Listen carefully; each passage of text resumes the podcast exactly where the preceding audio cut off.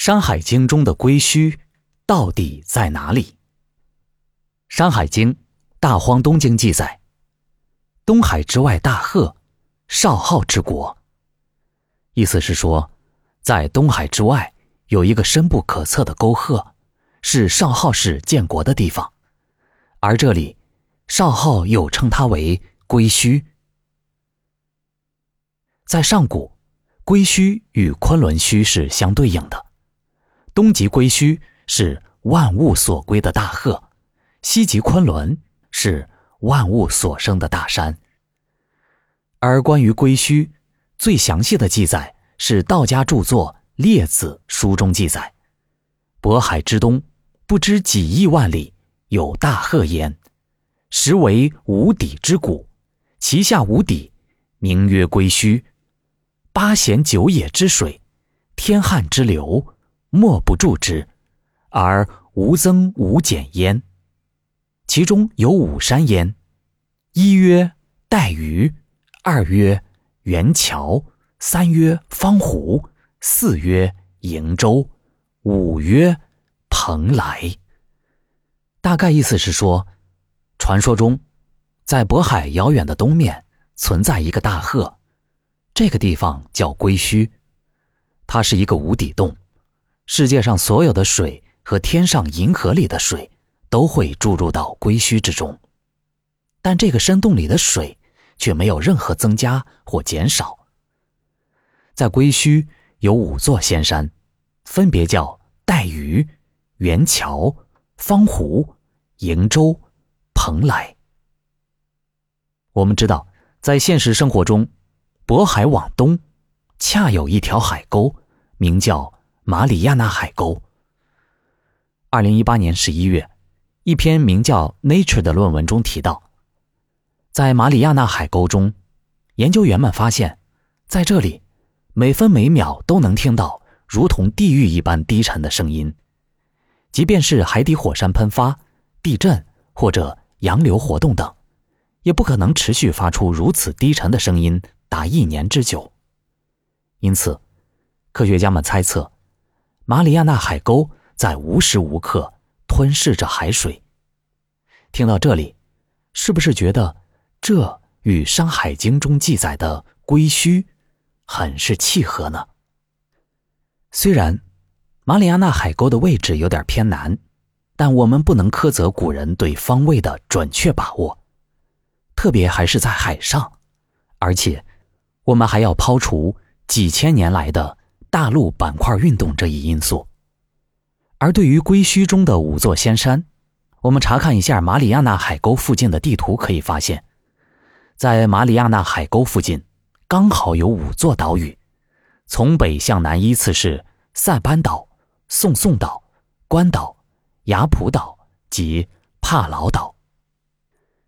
有研究认为，台湾的名字源自。带鱼元桥的首字合称，带鱼又作大盐、太原，古音和台湾相通。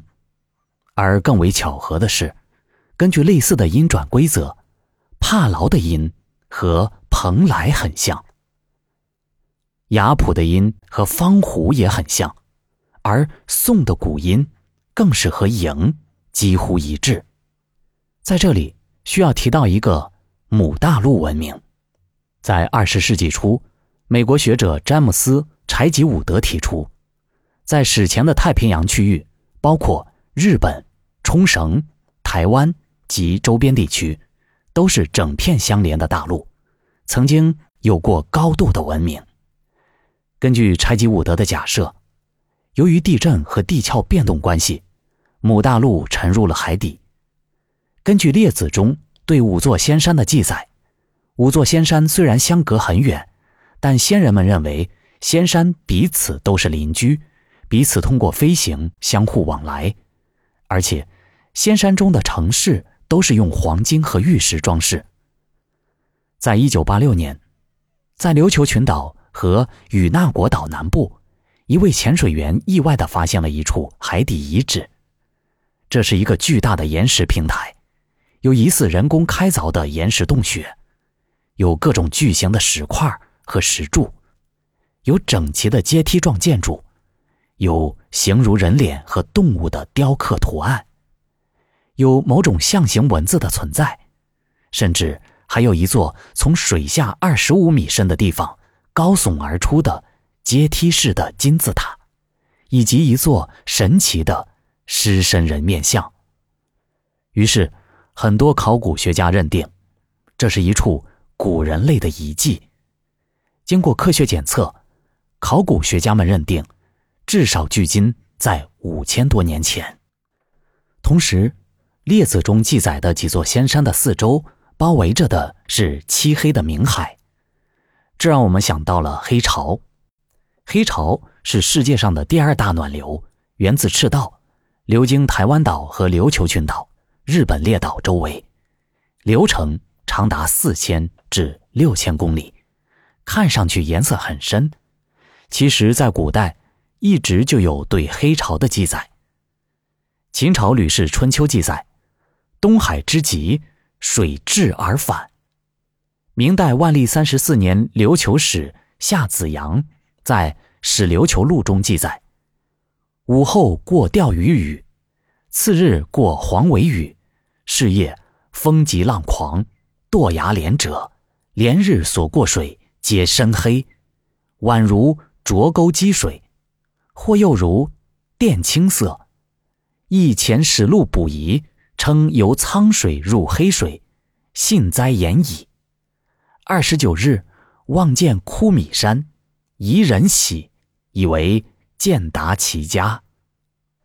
乾隆二十一年副使周煌。在《琉球国志略》卷五《山川》中记载：“琉球环岛皆海也，海面西距黑水沟与闽海界。福建开阳至琉球必经苍水，过黑水，古称苍明。”以上的种种巧合，是不是说明了归墟就是马里亚纳海沟呢？在这条世界上最深的海沟附近，经过大大小小的岛屿，似乎还能看到上古时期连成一整片的大陆的样子。而对于《山海经》中的龟墟以及五座仙山的具体位置，对于今天的我们来说已经不得而知，恐怕也只能依靠我们的想象与推测了。